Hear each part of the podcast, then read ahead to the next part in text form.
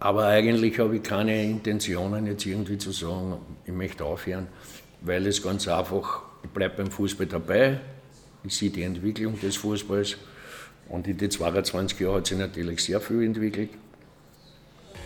Und was Schönes kann ich mir eigentlich gar nicht vorstellen. Die Stadionsprechstunde, der Podcast von zwölftermann.at.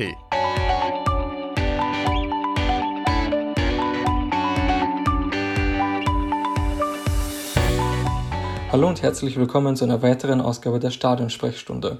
Heute haben mein Kollege Tobias Kurakin und ich, Christoph Bosniak, einen besonderen Gast für euch, nämlich Herbert Prohaska. Eine kurze Info vorab. Wir haben den Podcast in den Räumlichkeiten des Tennisplatzes aufgenommen, wo sich Herbert Prohaska wöchentlich mit ehemaligen Fußballspielern zum Tennisspielen verabredet. Deshalb kann es eventuell auch zu Hintergrundgeräuschen kommen und der ein oder andere Fußballspieler hat auch einen Gastauftritt. Ich hoffe, ihr könnt darüber genauso lachen wie wir. Und nun wünschen wir euch viel Spaß beim Anhören.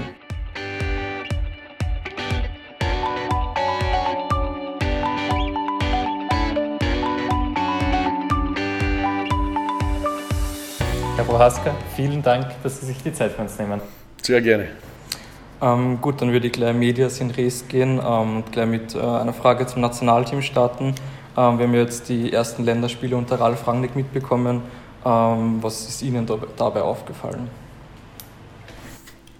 Naja, es ist natürlich eine, eine, eine große Vorfreude jetzt gewesen. Äh, jeder ist der Meinung, wir haben jetzt also den Trainer, den die Nationalmannschaft äh, braucht. Und ja, die vier Spiele waren natürlich, äh, würde ich einmal sagen, die ersten drei recht gut. Das vierte dann nimmer mehr, allerdings äh, sicherlich auch auf der Basis in, in 10, 11 Tagen vier Spiele zu spielen, ist eigentlich absurd. Ja, also ist nicht, ist nicht wirklich gut, ist, ist zwar vielleicht jetzt für den Trainer äh, ganz angenehm gewesen, weil er doch vier Spiele jetzt gehabt hat, um die Spieler besser kennenzulernen, persönlich. Äh, ja, wir haben, uns, wir haben uns gut verkauft in die ersten drei Spiele, äh, was man aber nie vergessen darf, weil das weiß ich natürlich aus eigener Erfahrung und das lässt sich ja äh, jede Woche äh, belegen im Fußball zählt ganz einfach vor allem für den Trainer zählen die Resultate. Und das ist das, was für mich immer das Unangenehme war und was man darum heute gar nichts mehr macht, dass ich gar nicht mehr Trainer bin, weil mit denen am schwersten umzugehen ist. Ja, du kannst als Trainer nicht zeigen, äh, wie gut du bist, sondern äh, es sprechen die Resultate. Und zwar fast ausschließlich. Ja. Du kannst noch so gut trainieren, noch so eine super Taktik, gute Mannschaft, wenn sie das Spiel verlierst, äh, zählt das alles nichts. Und das war immer so, deswegen war ich viel, viel lieber Spieler. Als Spieler konnte ich zeigen, wie gut ich bin oder wie gut ich eben nicht bin. Der Trainer, der kann machen, was er will, gewinnt er drei Partien hintereinander, ist ein super Trainer, verliert er drei Partien, wogelt der Stuhl, redet man schon von Ablöse. Ja, und so ist es im Moment. Ich glaube, nach vier Spielen ist es auch nicht äh, seriös genug, jetzt das zu beurteilen. Aber wichtig ist einmal, was, was der Ralf Rangnick geschafft hat, ist ganz einfach eine positive Stimmung in der Bevölkerung, bei den Fans, auch in den Medien zum Großteil. Und das ist einmal ja, äh, sagen wir, ein guter Beginn. Dass natürlich, ein, wenn ein neuer Trainer kommt, auch wieder eine neue Motivation äh, in, in, in die Spieler kommt, ist auch klar.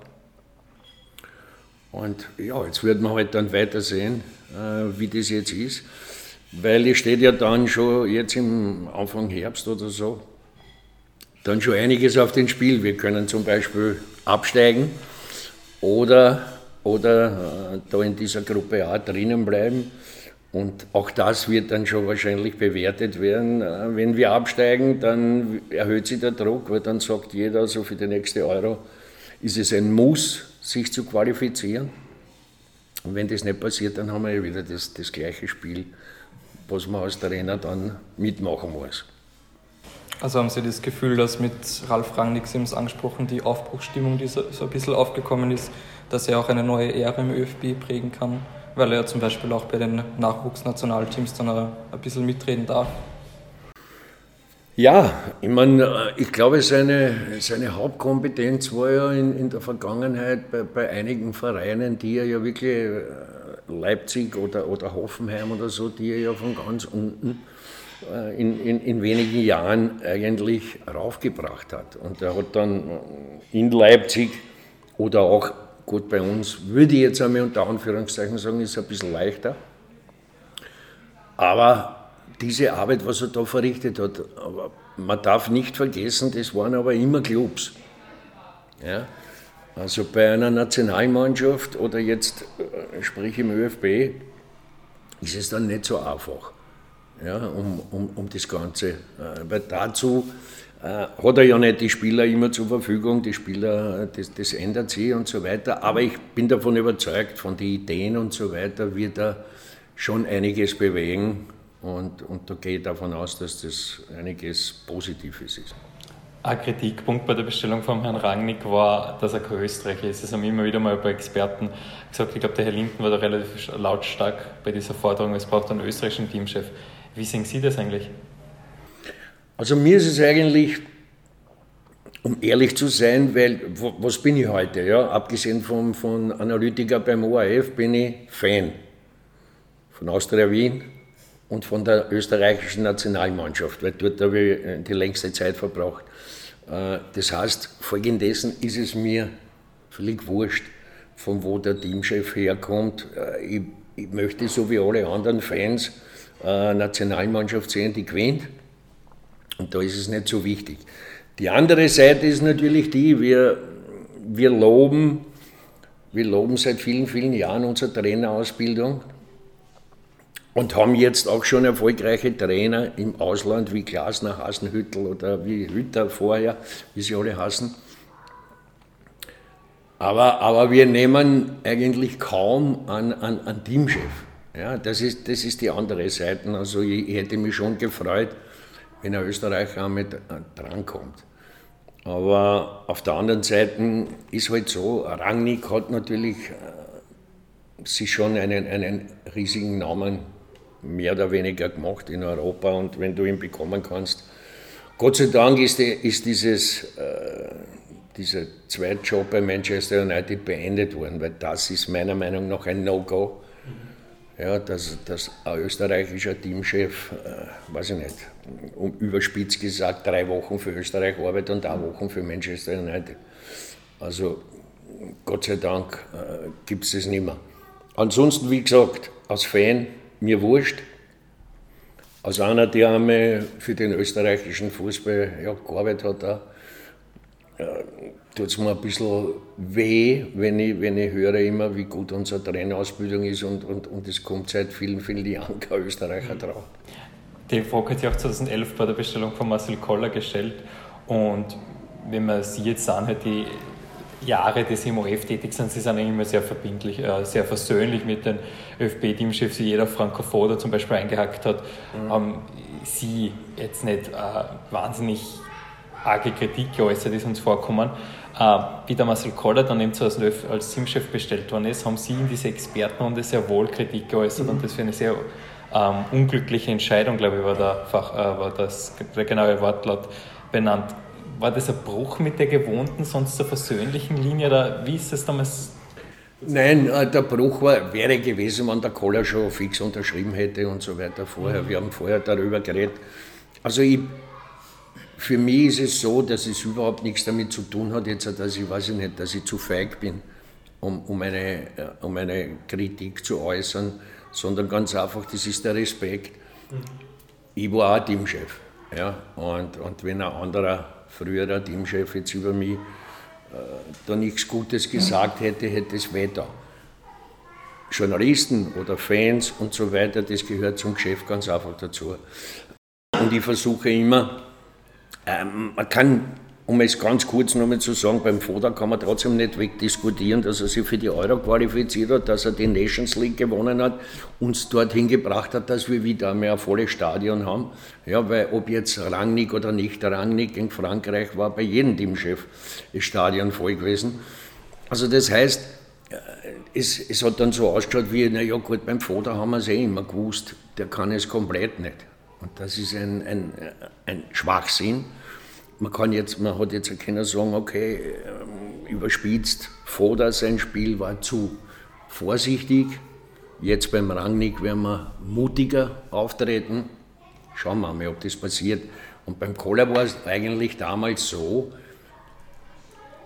dass wenn, wenn, wenn der Marcel Koller damals, weiß ich nicht, bei Grasshoppers Zürich gerade trainiert hätte und, und dann hätte man sich entschieden, den zu holen. Die Tatsache war, dass der Marcel Koller zwei Jahre keinen Job gehabt hat. Und das war für mich völlig überraschend, weil ich mir eigentlich gedacht habe, okay, wieso komme ich auf einen Trainer, der zwei Jahre keinen Job gehabt hat und vor allem in seiner Heimat in der Schweiz keinen Job gehabt hat und den nehmen wir als Teamchef. Okay, ich habe dafür eh dann einige Jahre gebüßt und mir hundertmal entschuldigen müssen. Äh, okay, aber ich stehe ja nicht darauf, dass ich jetzt sage, was ich sage, ist, ist, ist Gesetz. Also ich habe mich schon tausende Male geirrt und werde mich noch tausend Male irren. Aber gut, oft, oft errate ich es auch. äh, wo Sie sich erraten bzw. gewusst haben, war bei der WM-Qualifikation 1998. Das ist der letzte Teamchef, der uns zu einer Weltmeisterschaft gebracht haben. Äh, es ist das große Ziel von Ralf Rangnick, die WM 2026. An was liegt das, dass man so lange bei WM war? Ist WM so viel schwieriger zum Qualifizieren als der EM? Ich, ich glaube nein. Aber es ist halt immer so, es sind ja die Kriterien sind halt immer vielleicht ein bisschen anders. Ja? ja wenn du, es kommt darauf auf die Gruppe. Äh, früher, wie wir uns wir qualifiziert haben, hast du in einer Vierergruppe gespielt. Ja? Also da hast du die schon in sechs Spielen qualifizieren können. Ich glaube, die Schwierigkeit liegt darin, umso mehr Spiele das kommen, weil du dann wirklich konstant sein musst. Und, und wir haben uns damals halt für die WM qualifiziert und haben äh, und da lobe ich mich jetzt nicht selber, aber wir haben uns grandios qualifiziert, weil wir damals wirklich kompakt waren. Wir haben, wir haben von den zehn Spielen in der Quali acht gewonnen, eins unentschieden und nur eins verloren. Und ich glaube, wir haben nur, wenn ich richtig mich erinnere, nur vier Tore gekriegt in zehn Matches. Das ist also für österreichische Nationalmannschaft schon was Außergewöhnliches. Vielleicht heute nicht mehr, weil wir heute ja durchgehend lauter Legionäre gehabt haben. Zu meiner Zeit war waren, weiß ich nicht, sechs, sieben äh, Spieler, die im Ausland gespielt haben. Aber ja, das eine ist also für die nächste Weltmeisterschaft, das sind ja, wir spielen da 42 Mannschaften schon oder was? Also, 48 oder 8. Wenn man, wenn man sich da nicht qualifiziert, können wir zusperren. Ja? Also jetzt auch überspitzt gesagt. Äh, aber was ich immer dazu gesagt habe, ich möchte also auf keinen Fall, um Gottes Willen, in die Geschichte eingehen und hurra, ich war der Letzte, der bei einer Weltmeisterschaft war, dann wäre ich der schlechteste Fan, was es gibt. Also ich hätte mir schon gewünscht, dass wir jetzt unbedingt mitspielen dort. Abgesehen davon, dass wir dann äh, viel mehr Bezug zur WM gehabt hätten. Äh, also 98 ist jetzt wirklich schon ewig lange. Und das ist aber mir total unrecht, ich brauche sowas nicht, dass ich da irgendwie der Letzte war. Und, und, und, also ich hoffe, dass das bei der nächsten WM ausradiert ist und überhaupt kein Thema mehr ist. 98 ist wirklich lang her. Ich war, glaube ich, über drei Monate alt. Wie, du warst noch nicht auf ja, der Welt, gell? Nein, ich noch nicht erlebt. ja, es ist eigentlich schrecklich. Weil dazu, glaube ich, da sind wir eigentlich äh, unter unseren Wert geschlagen. Ja? Also weil, weil, ich glaube gerade jetzt in der Zeit, wo wir ja praktisch einen Kader von, von 30 Leuten wo, wo 90 Prozent im Ausland ihr Geld verdienen, müsstest du eigentlich die für jede, jede Endrunde qualifizieren zumindest. Ja. Aber das liegt natürlich an vielen, vielen Dingen und nicht jetzt da wir nehmen einen anderen Trainer und dann qualifizieren wir sich schon. Das, das geht halt auch. Ja, Sie haben sehr angesprochen, dass wir im Nationalteam sehr viele Spieler haben, die im Ausland, vor allem in zum Beispiel Deutschland, ihr Geld verdienen. Und dort hat man dann eben die letzten Monate oft von der goldenen Generation gelesen. Wie sehen Sie das? Hat Österreich ein gutes, ein durchschnittliches oder ein goldenes Nationalteam? Also wir haben auf alle Fälle ein gutes. Ja, und es fällt, nicht, es fällt nicht sehr viel, um ein sehr gutes zu haben. Aber, aber natürlich gibt es noch immer gibt es noch immer gewisse Problemzonen, die, die, die, du halt hast. Ja, wir haben jetzt wahrscheinlich wieder, wir haben jetzt nicht die große Auswahl, zum Beispiel linker Verteidiger ja, oder einen richtigen Knipser. Ja, der Anatovic ist zwar aufgrund seines Talents jederzeit in der Lage, ein Tor zu schießen, aber ein Knipser ist er auch nicht. Knipser war für mich vorher, was weiß ich, Marc Janko zuletzt. Ja, oder, oder wie ich hatte, Toni Polster. Und mit denen ich gespielt habe vorher, weiß ich nicht, Krankel, Schachner, solche Leute. Da fällt es vielleicht noch ein bisschen. Aber, aber wir haben auf alle Fälle, es muss ja eine gute Mannschaft sein, sonst könnten ja diese Leute nicht, nicht im Ausland ihr, ihr Geld verdienen. Ja, oder weiß ich nicht, der Alaba ist bei Real Madrid. Und Natürlich ist es so, umso, umso weiter du hinaufgehst im Ausland, umso schwieriger wird es dann, dass du fix auch spielst. Nicht? So wie zum Beispiel Savitzer äh, bei den Bayern, der hat absolut das Zeug, bei den Bayern zu spielen, aber dort, aber dort hast du mit Kimmich, Goretzka zwei Leute, die gestanden sind. Und da kommst du wahrscheinlich fast nicht vorbei. Und äh, auch das sind dann die Probleme, die du hast, wenn du Spieler dann ins Nationalteam äh, und das, da rede ich jetzt nicht vom, vom Savitzer Allah, sondern allgemein. Ja? Äh, da kämpfen verschiedene um, um, um, um einen Platz in der Mannschaft. Gibt er dann das allerletzte in der Nationalmannschaft? Oder, oder schaut er vielleicht, dass er sich nicht wehtut oder so. Ja? Aber gut, das sind Hypothesen. Wir haben sicher eine gute Mannschaft und sind nochmal meiner Meinung nach immer in der Lage, sie zu qualifizieren für eine Endrunde. Aber klar, umso länger das wieder dauert, äh, umso mehr wird darüber diskutiert und alles in Frage gestellt. Ein guter bis sehr guter Spieler, der in Zukunft nicht mehr Teil des Nationalteams ist, ist Martin Hinteregger. Ähm, wir haben, glaube ich, alle die Kontroverse mitbekommen in den letzten Wochen und dort uns die Frage interessiert, ob vielleicht in der jetzigen Zeit, vor allem mit den sozialen Medien, wird da oft der Fokus weg vom Sportlichen, was auf dem Platz mhm. passiert, hin zum, ja, was neben dem Platz oder den sozialen Medien oder ja. eben außerhalb des Feldes gelegt. Ist das in der heutigen Zeit so ein Phänomen, wenn man das so sagen kann?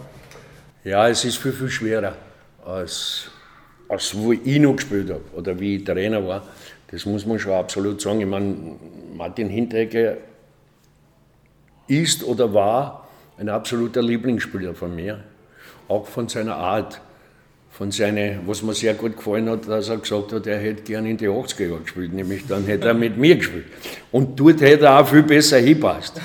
Mit der Art, weil heute, äh, wenn du dir anschaust, das Leben, Fußballprofis, gut verdienender Fußballprofis, das ist ja ganz, ganz anders als schon aus Kostengründen haben uns wir das Leben nicht leisten können. Ja? Aber das ist jetzt nicht neidig sein auf die. Aber der Martin Hinteregger ist halt der andere. Und zum Beispiel viele Sachen, die bei ihm dann aufgetaucht sind, die waren ja zu meiner Zeit nicht gekommen. Wer hätte denn mit irgendwas filmen sollen? Oder wer hat irgendwo ein Fotoapparat mit, weiß ich nicht, in einer Disco oder bei einem Dorffest oder irgendwas, geht da keiner hin und, und, und tut die Leute fotografieren. Und das heißt, das, was der Martin Hinteregger manchmal gehabt hat, äh, das ist uns auch passiert, solche Dinge. Nur sind die halt, ja, vielleicht hat es irgendeiner wem erzählt. Ja, und habe gesagt, den habe ich gestern gesehen und der hat ein bisschen zu viel getrunken gehabt oder der war ein bisschen überlustig. Aber damit war es schon wieder. Und heute ist es schwierig, weil alles dann an die Öffentlichkeit kommt. Natürlich, äh, seine Geschichte, das ist auch schwer zum Abhandeln, mit denen er den, den Handicap gemacht hat. Und da hast du irgendeinen, der, der weit rechts scheinbar steht. Ich habe von denen zum Glück nie gehört. Aber das hätte man ihm. Aber das ist eben die Frage, weil ich glaube, den Handicap macht er schon ein paar Jahre. Das war jetzt der erste, glaube ich, das erste organisierte. Ah, der erste war. Ja. Hat er den nicht vorher schon Nein, das hat es jetzt zum ersten Mal gegeben, okay. soweit ich informiert bin. Ja, dann hat er vielleicht in seiner Naivität eben gesagt, okay, das ist Sport und, und da interessiert mich nicht, der hilft mir bei der Organisation und so weiter. Das ist wahrscheinlich unglücklich. Ja? Und das, was halt dann passiert ist, äh, auch das jetzt, dass er gesagt hat, waren auch zwei Geschichten, die mir auch nicht so, wo ich gesagt habe, ja, da, da tut er sich auch ein bisschen ein Eigentor schießen. Äh, zuerst hat er gesagt, er freut sich so auf die Champions League, die lässt er sich auf keinen Fall nehmen. Und eine Woche später hat er gesagt, es ist schon bei ihm festgestanden vor diesem Finale, dass er die Karriere beendet. Auch nicht glücklich. Auf der anderen Seite aber, äh, abgesehen davon, 29 Jahre brauchen wir heute nicht reden, ist ja, auch das macht ihm ja ganz, ganz anders als die, die Leute, heute sind. Der Großteil, der, die möchten dann mit 40 auch noch die große Gage nehmen. Und ihm scheinbar reicht es, was er, was er bis jetzt verdient hat. Aber trotzdem ziehe ich auch, auch einen Hut vor ihm, weil er ganz einfach so eine Entscheidung getroffen hat und, und damit, wenn man so will, jetzt auch aus den Medien draußen ist. Ja?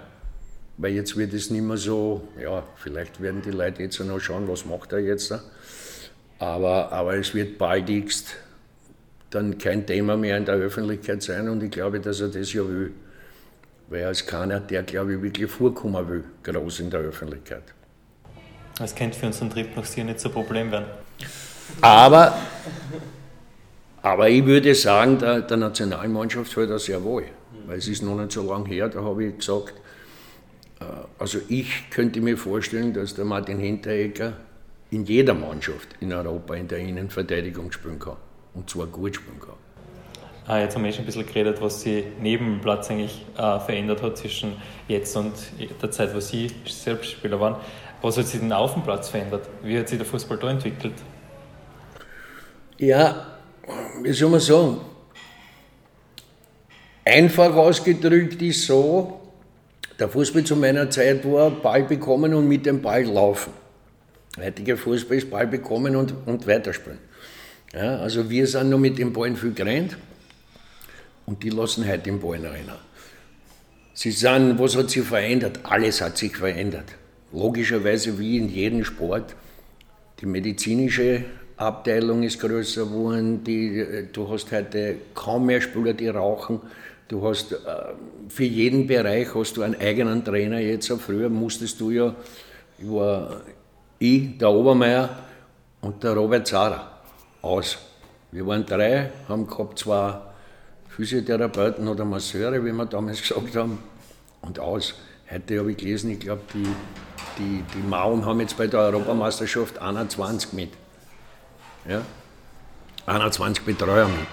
Bei, bei Red Bull Salzburg habe ich gehört, in die Akademien, da hat jede Mannschaft sieben Betreuer. Jede. Das sind 21 Leute. Also, äh, das muss, A, musst du das da leisten können. Und heute ist natürlich alles abgedeckt. Ja. wir mussten früher ja äh, die ganze Arbeit übernehmen.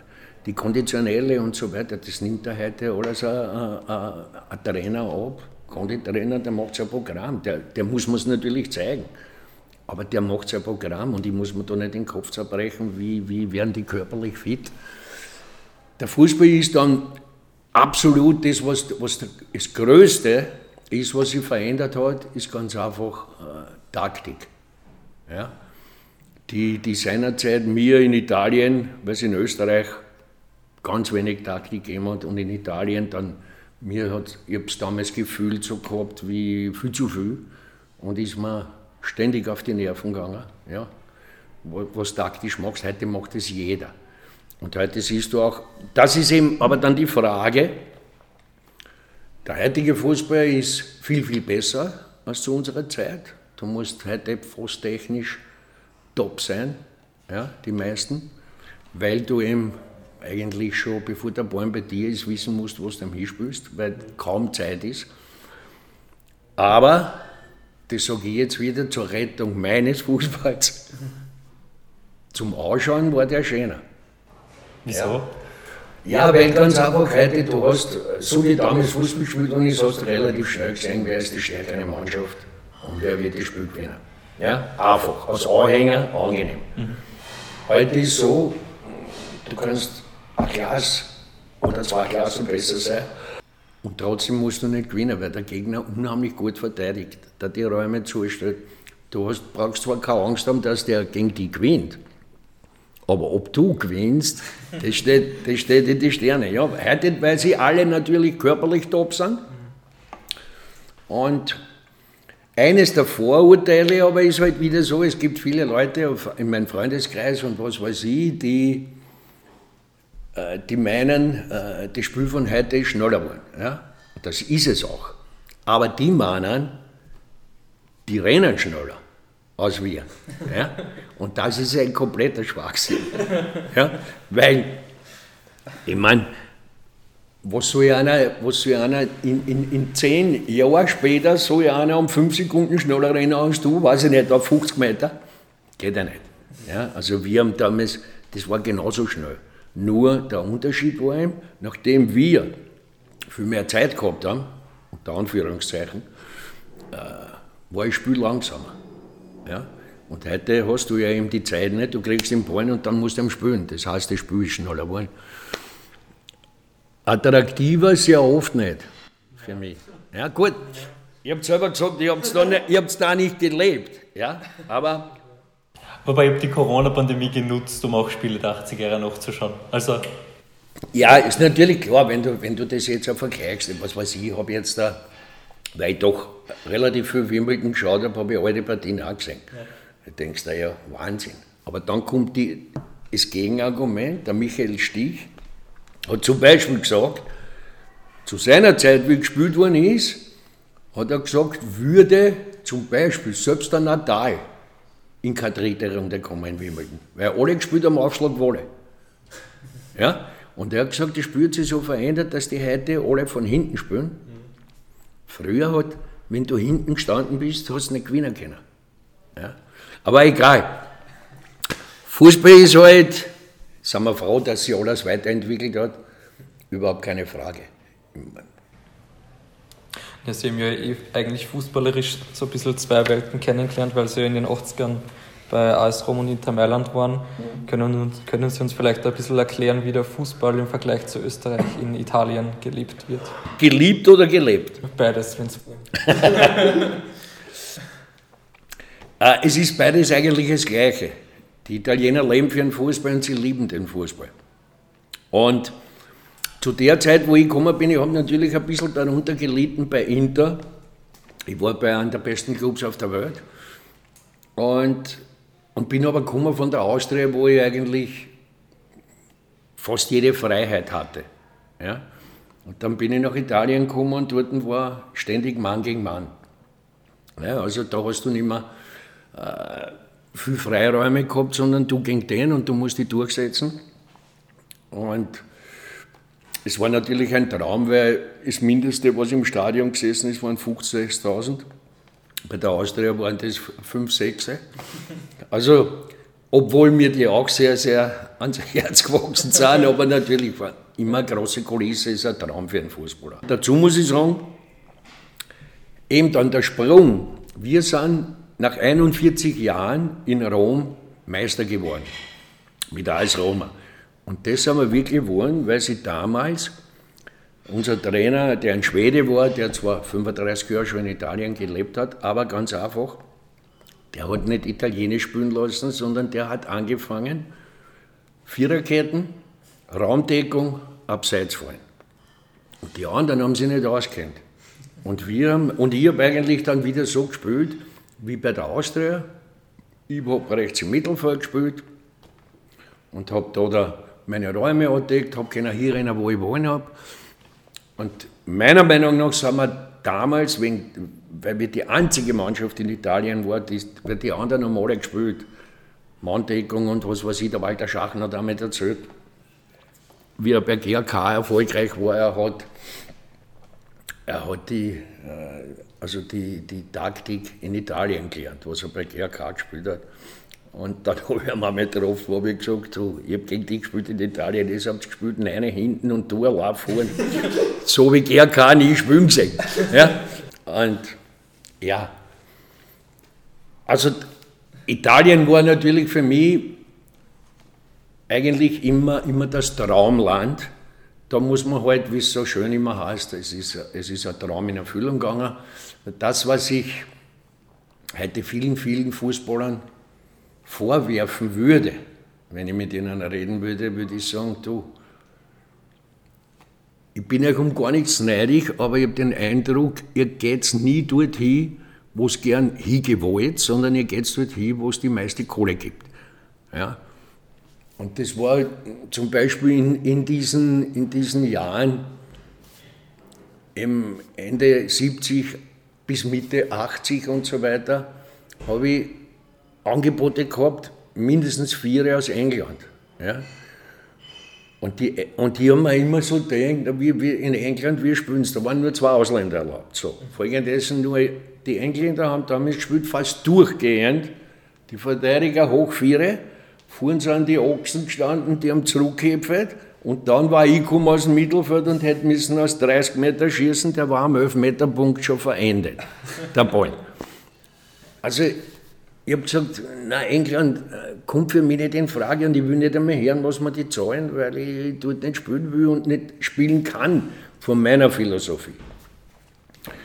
Und ja, und dann irgendwann haben sie sich in Italien Gott sei Dank entschlossen, äh, wieder für Ausländer, weil die haben ja damals, äh, ich nehme an, ihr wisst es, 66, haben sie verloren in England gegen Nordkorea. Und daraufhin, erstens einmal sind sie am Flughafen beschossen worden mit, mit Paradeiser und mit, mit Eier und mit was allen.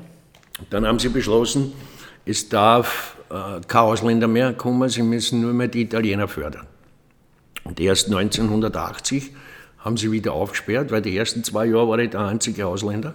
Zwei Jahre lang. Und dann im dritten Jahr, wie ich nach Rom gekommen bin, durften zwei sein. Und ja, also für mich war es ein Traum, weil ich bin in ein Land gekommen, wo du den Eindruck hattest, äh, wichtiger als ein Fußballer ist niemand in dem Land.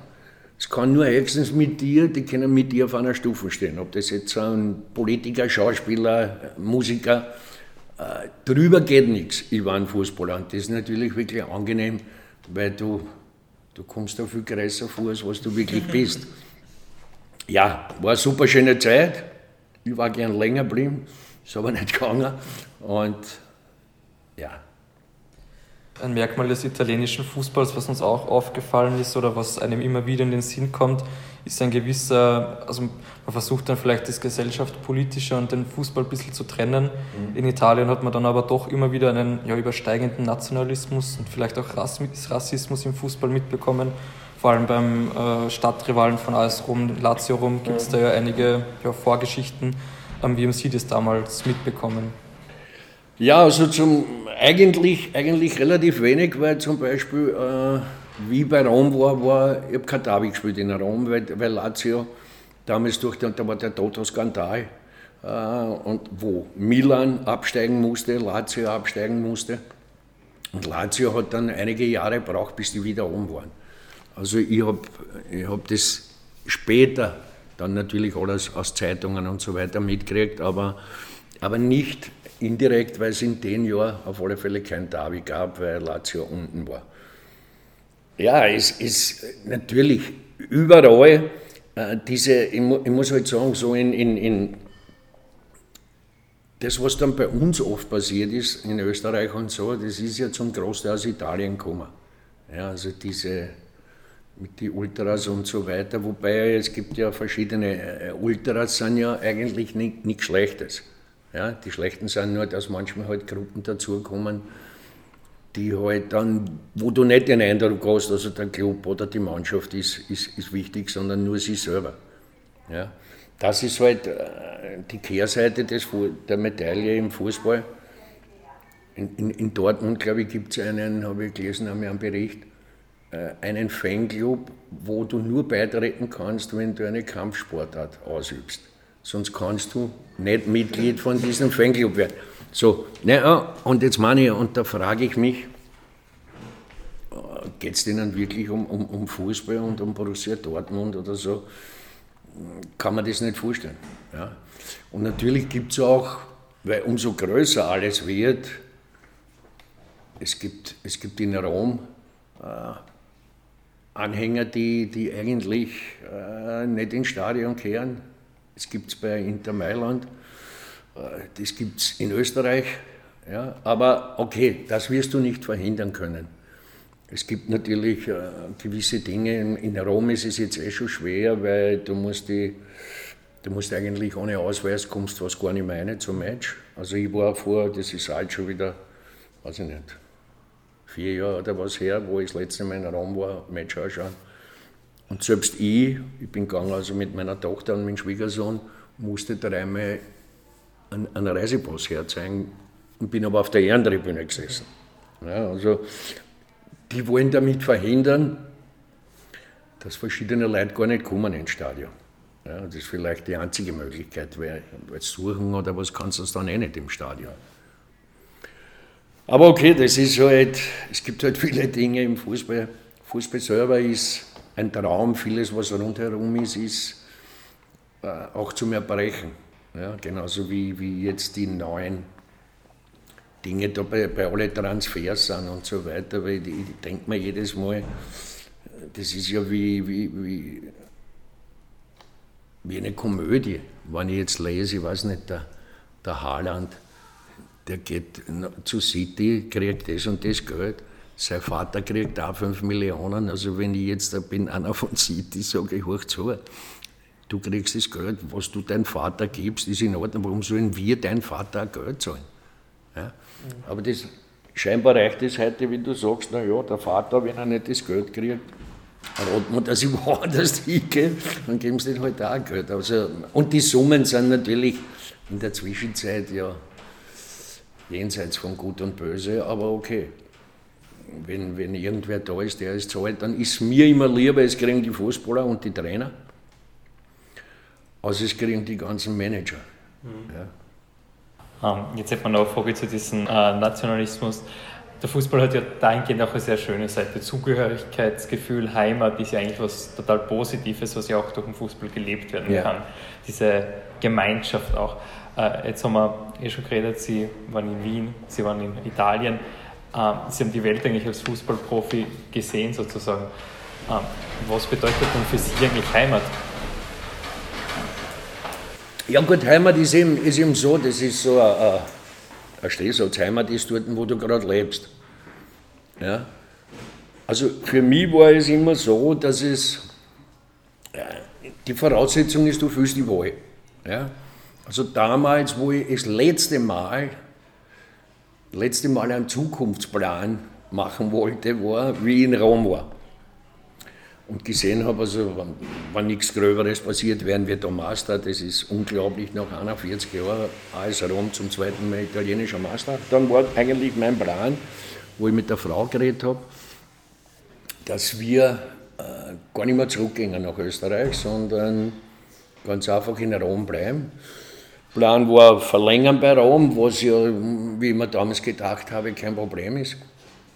Und dann anschließend die Karriere beenden und, da, und dann im, im, im Club eine Aufgabe zu übernehmen im Nachwuchs und so weiter. Und, und ganz einfach in Rom zu bleiben, weil es äh, erstens mit, mit, mit dem Flieger sind es 8 Stunden 20 nach Österreich, also wenn ich meine Eltern, die damals noch gelebt haben, besuchen wollte und so weiter oder wem, wem immer, ist es keine Distanz. Und so ist es nicht gekommen. Und für mich ich war oder bin mit Leib und Seele Wiener, lebe aber jetzt schon 37 Jahre in Klosterneuburg. Das heißt, in Wien wohl gefühlt, ich fühle mich in, in, in Klosterneuburg wohl. Die Frage ist ganz einfach, das ist, das ist immer für mich die Heimat. Voraussetzung, ich habe unsere doch jetzt schon große Familie irgendwo rund um mich und wir kommen sehr oft zusammen, dann fällt es mir gar nichts. Sie haben vor Ihrer Karriere als Fußballprofi auch in Wien gearbeitet als Automechaniker. Äh, wenn ich da richtig informiert bin, haben Sie Lehre gemacht. Äh, wie wichtig schätzen Sie so etwas, äh, einmal die richtige Arbeitswelt gesehen zu haben als Fußballprofi? Bringt das was mit sich? Hilft das? Natürlich hilft es, weil es äh, die, zum einen hilft es, wenn, wenn Leute zu mir sagen, du hast das leicht reden, du hast immer gut verdient als Fußballer. Dann sage ich, also die eine Seite ist, war dreieinhalb Jahre Automechaniker, war ein richtiger Lehrling mit, mit allen Arbeiten. Äh, und, und dann habe ich als Fußballprofi in den ersten Jahren aus heutiger Sicht, ja, das war schon fast, was ich da gekriegt habe, draufzahlen. Ja.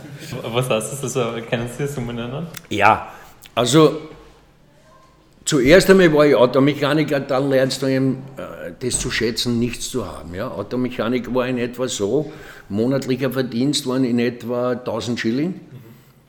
Ich habe gekriegt äh, in der Woche 120, viermal und einmal Abrechnung 500, also knapp 1000.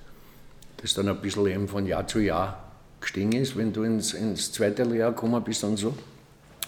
Bei Austria war mein erster Vertrag 3000 Schilling Fixum und 1500 um, um Punkt. Also um Sieg bei zwei. Das heißt, ich habe in etwa bei der Austria verdient im Monat zwischen 6.000 und 7.000 Schilling, war für mich ein Vermögen gegenüber Automechaniker sein. Und Automechaniker habe ich, ich, ich habe schon zwei Jahre bei der Austria gespielt und war ein Automechaniker. Aber einfach aus dem Grund, damals waren so, meine Eltern haben gesagt, also pass auf, Fußballer ist kein Beruf, du musst einen Beruf lernen, weil sonst richten uns unsere Nachbarn aus. Ja, die, die sagen dann, ja, der Bub hat gar nichts gelernt und was weiß ich. Und dann habe ich gesagt, okay, ich lerne Automechaniker, weil damals, okay, da war ich 15, da war ich noch von der Austria keine Rede, aber, aber dann ein Jahr später mit 16 war schon die Rede von der Austria. Aber jetzt haben wir gedacht, okay, meine Eltern versprochen. Ich habe ihnen allerdings gesagt, also ich lerne dreieinhalb Jahre aus und trete einmal zur Prüfung an. Und entweder komme ich durch oder ich fliege durch, aber ich trete kein zweites mehr.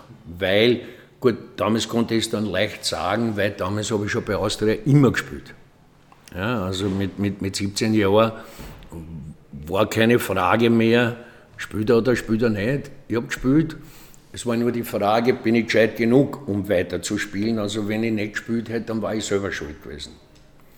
Und ja, und dann bin ich antreten und der liebe Gott hat geschaut und ich habe die Prüfung geschafft und habe aber am, am selben Tag gekündigt in der Firma, weil ich wusste, okay, also Automechaniker geht jetzt nimmer wenn ich bei der Austria Profi sein will und, und habe mich halt dann auf das dann konzentriert. Jetzt haben wir schon relativ viel davon geredet, dass Fußball von damals mit heute eigentlich nicht mehr vergleichbar ist. Das, diese ganzen Erzählungen zeigen das relativ gut. Was geblieben ist, ein Österreicher, also ein Arbeiterbezirk aus Wien mit ausländischem Namen, prägt nicht mehr den österreichischen Fußball. Vor 30, 40 Jahren waren Sie, jetzt ist der Marko Anatovic. Haben Sie, sehen Sie irgendwelche Parallelen zueinander? Ja, aber ohne jetzt äh, es genau zu wissen, nur ich stelle mir halt vor, was wird der Marko Arnautovic gemacht haben. Der wird, so wie ich, wann immer es möglich war, im Käfig Fußball gespielt haben. Wir haben das, wir haben, ich habe das Tag und Nacht gemacht. Also ich, wir hatten, ich bin so aufgewachsen, dass wir äh, ganz einfach gar kein Geld gehabt haben, um einen Urlaub zu machen.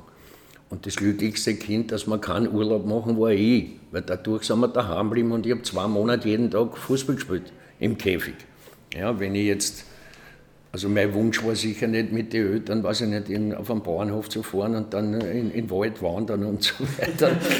Obwohl das seinen genug Reiz hat, weil dann später habe ich es gemacht mit meinen Kindern oder Enkeln und so weiter. Und die wollten nicht lieber Fußball spielen? Wer? Die Kinder und die Enkel? Ja, die wollten mit denen habe ich nachher müssen, nach der Wanderung spielen, dass ich dann tot war.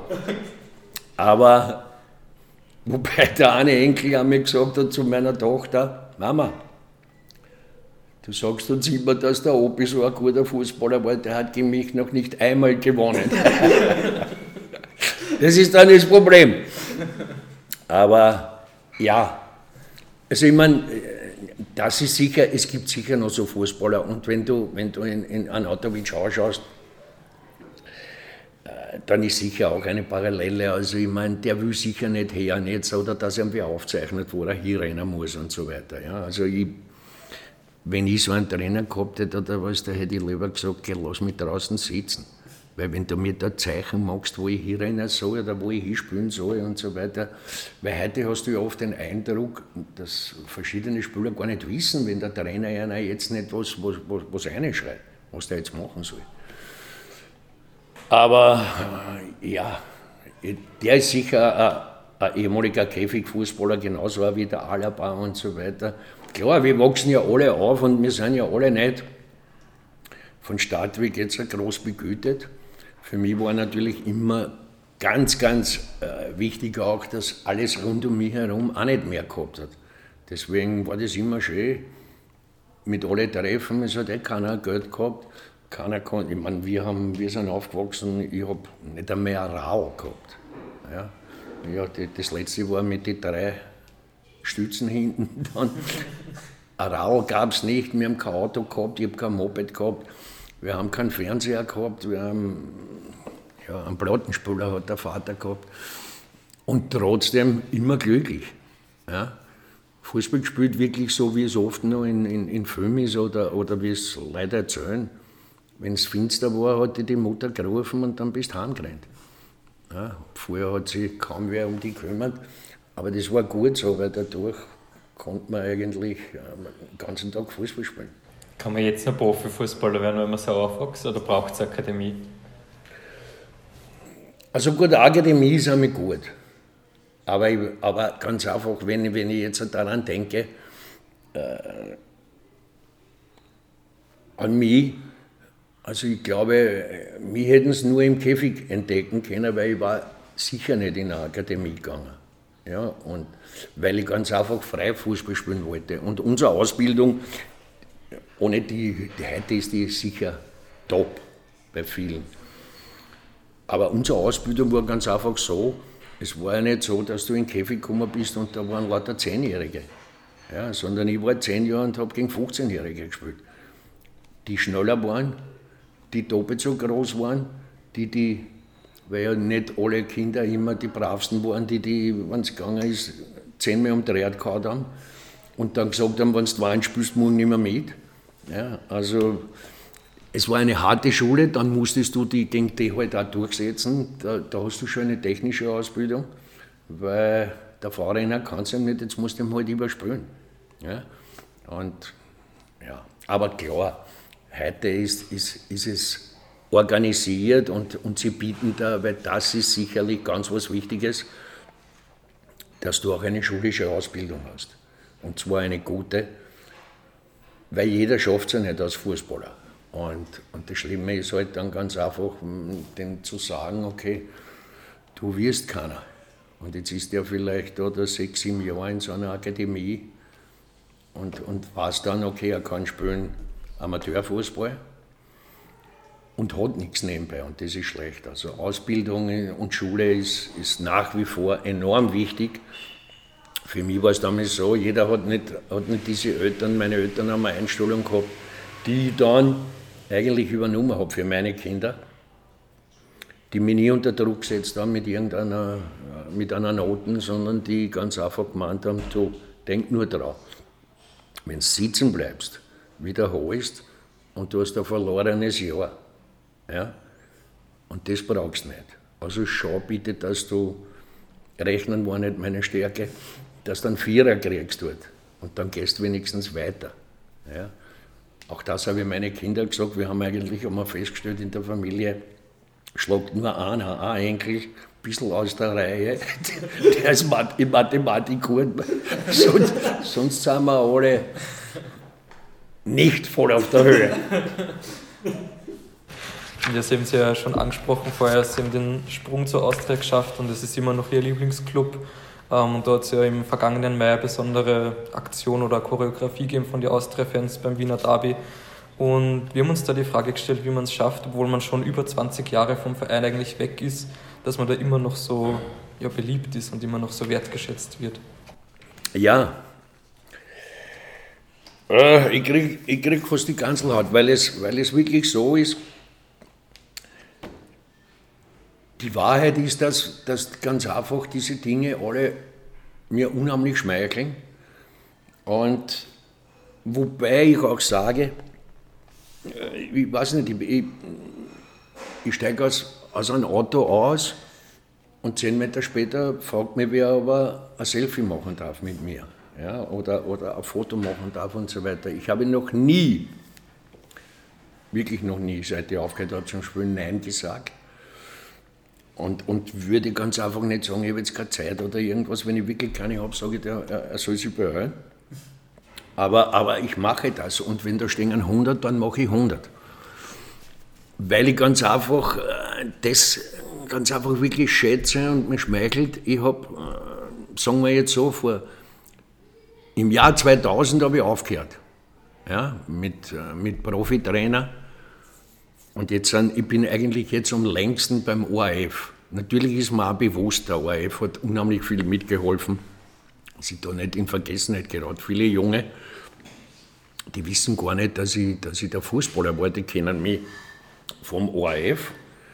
Und vielleicht erzählen ihnen die Eltern, wer ich war als Fußballer. Es gibt sogar welche, die, da ist die Mutter auch mitgekommen und hat gesagt, da habe ich lange die Kelly Chips Werbung gemacht, ist die Mutter gekommen und hat gesagt, entschuldigen Sie, mein Sohn hätte gern ein Foto und ein Autogramm von Ihnen. Ich kenne Sie nicht, aber er hat gesagt, Sie sind der Kellymann. Ja? Mache ich auch.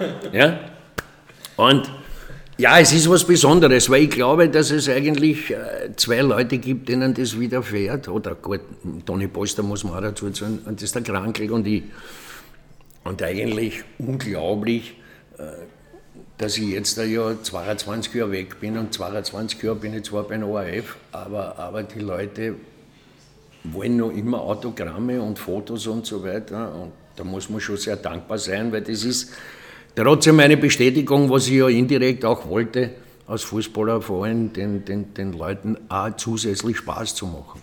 Ja? Und auch für die zu spielen, ohne, ohne es aus egoistischer Sicht zu sehen. Sie haben Ihre Tätigkeit beim ORF schon angesprochen. Äh, vielleicht können, können Sie uns da kurz mitnehmen, wie kann man sich da so einen typischen Arbeitsalltag oder Abend vorstellen, vor einem Länderspiel zum Beispiel? Ja, wie soll ich sagen, jetzt bin ich schon so lange dabei. Früher war meine, meine Vorbereitungen und so, die waren auf verschiedenste Spiele, dass ich also eigentlich viele Sportzeitungen gelesen habe. Ja. Das heißt, äh, in Kika, die Sportbilder aus Deutschland. Ich habe immer gehabt, so meinen Leidwesen gibt es die nicht mehr in Österreich, was ein Skandal ist. Gazzetta dello Sport, das kannst du jetzt nur mehr im Internet lesen oder so. Und das ist, das ist genau nicht meins. Die technischen Dinge, ja, ich habe gern die, diese rosane ja. Zeitung und habe es geliebt, vor allem in Italien im Urlaub. Jetzt in dieser Zeit ist es ein Traum, die Gazzetta zu haben, weil die ganzen Transfergerüchte, was immer dumm schon wird, steht fast jeden Tag dasselbe drin, aber jeder hat dann, jeder Club hat dann seine, seine spezielle Versteht nicht, was er sagt. Das ist Gusl, Gusl Starek, Meister mit Bayern München, Meister mit 1. FC Nürnberg. Aber alles vor mir, das war nur ein schlechterer Fußball, als was wir gespielt haben. Ich komme gleich, stell was zusammen. Spielst du Tennis? Ja. Ja. Ja, wie, wie sind Sie, der Herbert? Ja, du. Der Blitz, der, der Leon. Na, mit wem spielt der Mario? Nein, der Leon, mit Leon spiele ich nicht. Marion Stunde. Marion ist verletzt. Jetzt bin ich 120 und auf, das, auf der Südostern geht und du gibst lustig. Franz Spritzenitz Rapid, einer von den Speibsackeln. ich komme gleich. Es dauert noch. Ist wurscht, mach was aus, ich finde schon was. Nein, wir sind sehr. Ja, Entschuldigung, wo, wo waren wir gerade? Wir, sind, wir, haben so, wir haben so eine Tennisrunde, wo viele alte Fußballer spielen. Ja? Gemischt Couleur. Wer gewinnt? Ja, ist unterschiedlich. Wir stellen, sie, wir, stellen, wir stellen sie selber zusammen. Wir sind so, das ist eine die heißt so Montagrunde, wir sind so an die 30, mhm. 20 kommen meistens und dann stellen wir sie zusammen. Super. Äh, wo war ich? Gazzetta. Ja, also das war so eben äh, zwei deutsche Zeitungen, die Gazzetta, dann haben wir früher noch gehabt, äh, haben wir noch eine Sportzeitung in Österreich gehabt, gibt es auch nicht mehr. Also ja, und da habe ich halt versucht, vieles zu lesen oder, oder im Teletext in Italien oder wo irgendwelche Neuigkeiten sind. Aber heute ist es ein bisschen vielleicht weniger geworden, weil man äh, diese Match, was wir übertragen oder so, da kennst du ja meistens entweder den Gegner so und so oder du hast einen Gegner, wo du überhaupt keinen kennst. Dann hat es auch keinen Sinn. Ich weiß jetzt nicht, wenn wir jetzt spielen gegen Finnland oder Nordmazedonien, was, was willst du da ausgraben? Ja, also das ist, das ist dann schwierig. Aber, aber natürlich tut man, sich, tut man sich ein bisschen vorbereiten, aber ich denke mir halt immer, das, was ich halt immer sage, ist, das Einzige, was ich kann, ist Fußball. Ja? Sonst, sonst bin ich nirgends wo, weil da sage ich schon, okay, da bin ich Fachmann, weil ich ja ein Leben lang, seit meinem zehnten Lebensjahr, habe ich mit Fußball zu tun. Ja, oder, und was heißt seit meinem zehnten, seit meinem vierten. Aber ab bei einem Verein habe ich angefangen, damals durfte es nur ab dem zehnten Lebensjahr erst bei einer Mannschaft spielen. Und ja, Fußball, das ist halt, habe ich alles zu verdanken, was ich bin und werde dann ewig dankbar sein. Überhaupt keine Frage. Und ja, und heute im, im Fernsehen, wie soll man sagen, klar, es wird dann alles ein bisschen einfacher, du bist ruhiger, du bist nicht mehr nervös, du kannst mit dem gut umgehen, weil es, ich habe zwar nie vorgehabt, jetzt wirklich äh, das ständig zu machen.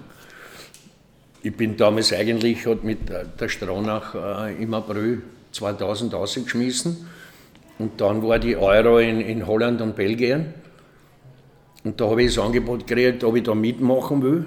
Da waren wir, glaube ich, damals zu dritt, da war, glaube ich, der Konsul, der Krankel und ich. Und dann haben die gesagt, es hat ihnen gefallen, wie ich das gemacht habe. Und da habe ich mir vorstellen können, zu bleiben. Und, und da war die Abmachung, okay, ich bleibe. Aber nur so lange, bis ich wieder einen Trainerjob habe. Und wenn ich den Trainerjob habe, dann löst sich der ORF wieder auf. Und das hat sich dann aber nicht mehr ergeben. Es ist, ich glaube, drei oder vier Mal war die Möglichkeit da. Äh, denen war ich immer zu teuer.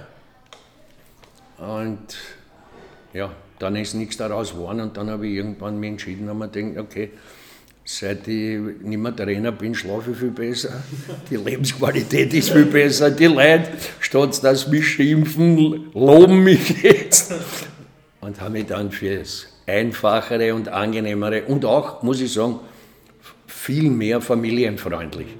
Und das war mir schon sehr wichtig, das soll kein Schlagwort sein, weil weil sie eigentlich meine Familie, ich meine, ich bin jetzt im Dezember 48 Jahre verheiratet. Ja? Und meine Familie hat sich immer nach mir gerichtet. Meine Frau zum Beispiel hat gesagt, äh, wenn immer ich gesagt habe, was sagst du, wo, wo möchtest du nicht hingehen und so weiter. Weil ohne Familie war ich nicht gegangen.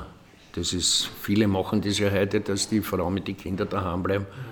Und dann erstens einmal pendeln ist ist ja ein Wahnsinn. Oder sie dann nur einmal in der Woche sehen oder zwei Tage, das ist gar nichts für mich. Also das heißt, Familie muss immer mit. Aber meine Frau hat nie mir vor irgendeine Wahl gestellt, die hat immer gesagt, also okay, wenn du dich entschließt, nach Djibouti zu gehen, Trainer, wir sind dabei. Wir gehen mit dir mit, überall hin. Damit war ich eigentlich immer frei in meiner, in meiner Wahl und habe aber immer dann auch meiner Familie gesagt, irgendwann äh, ich das zurück.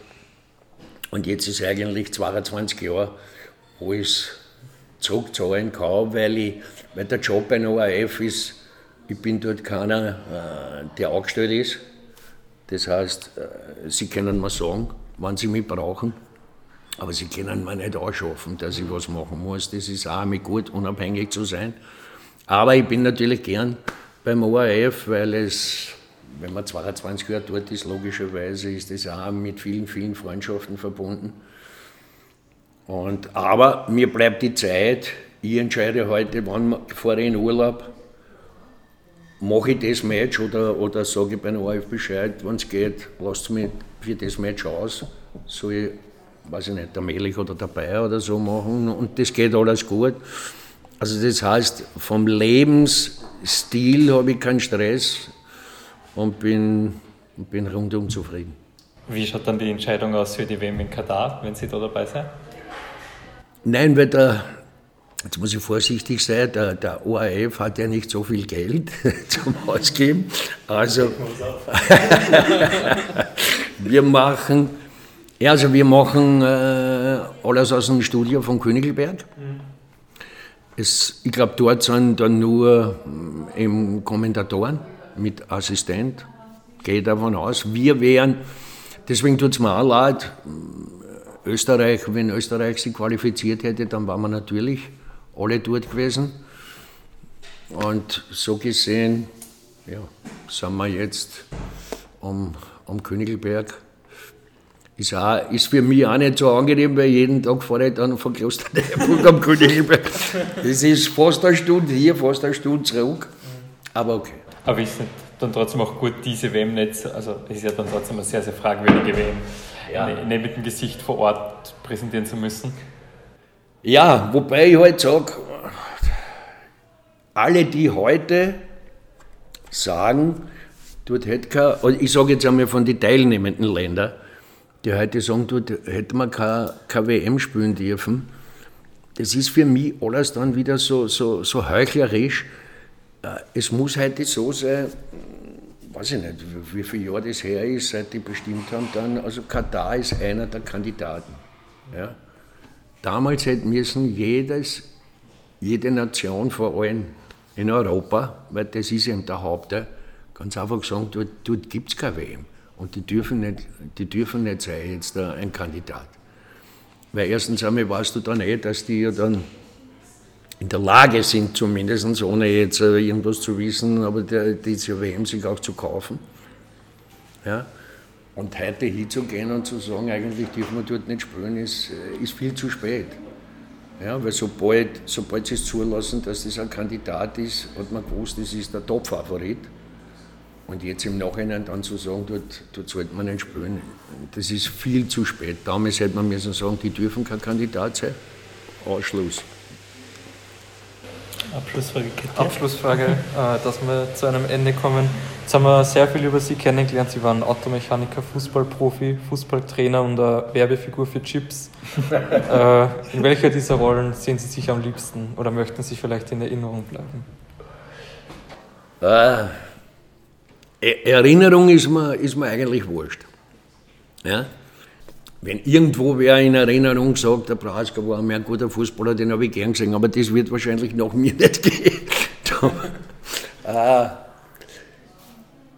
das, was mir wichtig war, ist so, habe ich zuerst gesagt, ich bilde mir ein, dass ich eigentlich, äh, das Einzige, was ich kann, ist Fußball. Und deswegen ist es halt äh, eigentlich für mich super, weil es so war in meiner, in meiner Kindheit, Jugendzeit, habe ich Fußball gespielt auf das war vielleicht die allerschönste Zeit, ja, bei Ostbahn 11. Mhm. Glauben auch viele Leute, ich rede da am Blödsinn, aber sage ich, das war ja unbeschwert. Kein Mensch hat zu dir gesagt, heute muss gut sein, heute müssen wir gewinnen. haben wir gewonnen, sind wir zusammengesessen in der Kantine, habe ich schon, weiß ich nicht, ein Achtel getrunken mit, mit 15 Jahren und bin mir groß vorgekommen, weil ich halt mit 15 Jahren schon in der Kamp, ich habe nur gespielt mit Leuten, die waren schon über 30. Ja. Aber das war schön, weil kein Druck und, und, und niemand hat gesagt, du musst das und das und das. So, dann ist der Profifußball gekommen. Super. Dann war ich Trainer. Und dann, dann stellt sich ja ihm die Frage, und da habe ich die Möglichkeit gekriegt, ich kann zum ORF, hab zwar, hat zwar zwei, drei Jahre gedauert, bis ich mich dann entschieden habe, dort zu bleiben. Aber ich bin eigentlich mein ganzes Leben mit dem Fußball verbunden gewesen, abseits von meiner Familie. Und das ist ein Traum. Und, und jetzt, ja, jetzt bin ich 67. Das heißt, irgendwann, also eigentlich ich bin ich schon Pensionist, aber, aber darf das weitermachen. Und irgendwann, wenn, wenn der ORF nicht, mir nicht so vorkommt und sagt, ich soll mich über die Häuser hauen, dann werde ich irgendwann einmal schauen, wie lange wie lang lassen sie mich noch. Aber eigentlich habe ich keine Intentionen, jetzt irgendwie zu sagen, ich möchte aufhören weil es ganz einfach, ich bleibe beim Fußball dabei, ich sehe die Entwicklung des Fußballs und in den 22 Jahren hat sich natürlich sehr viel entwickelt. Und was Schönes kann ich mir eigentlich gar nicht vorstellen. Ein besseres Schlusswort findet man nicht. Herr Bohaska, vielen Dank fürs Gespräch. Vielen Dank. Gerne. Hat Spaß gemacht.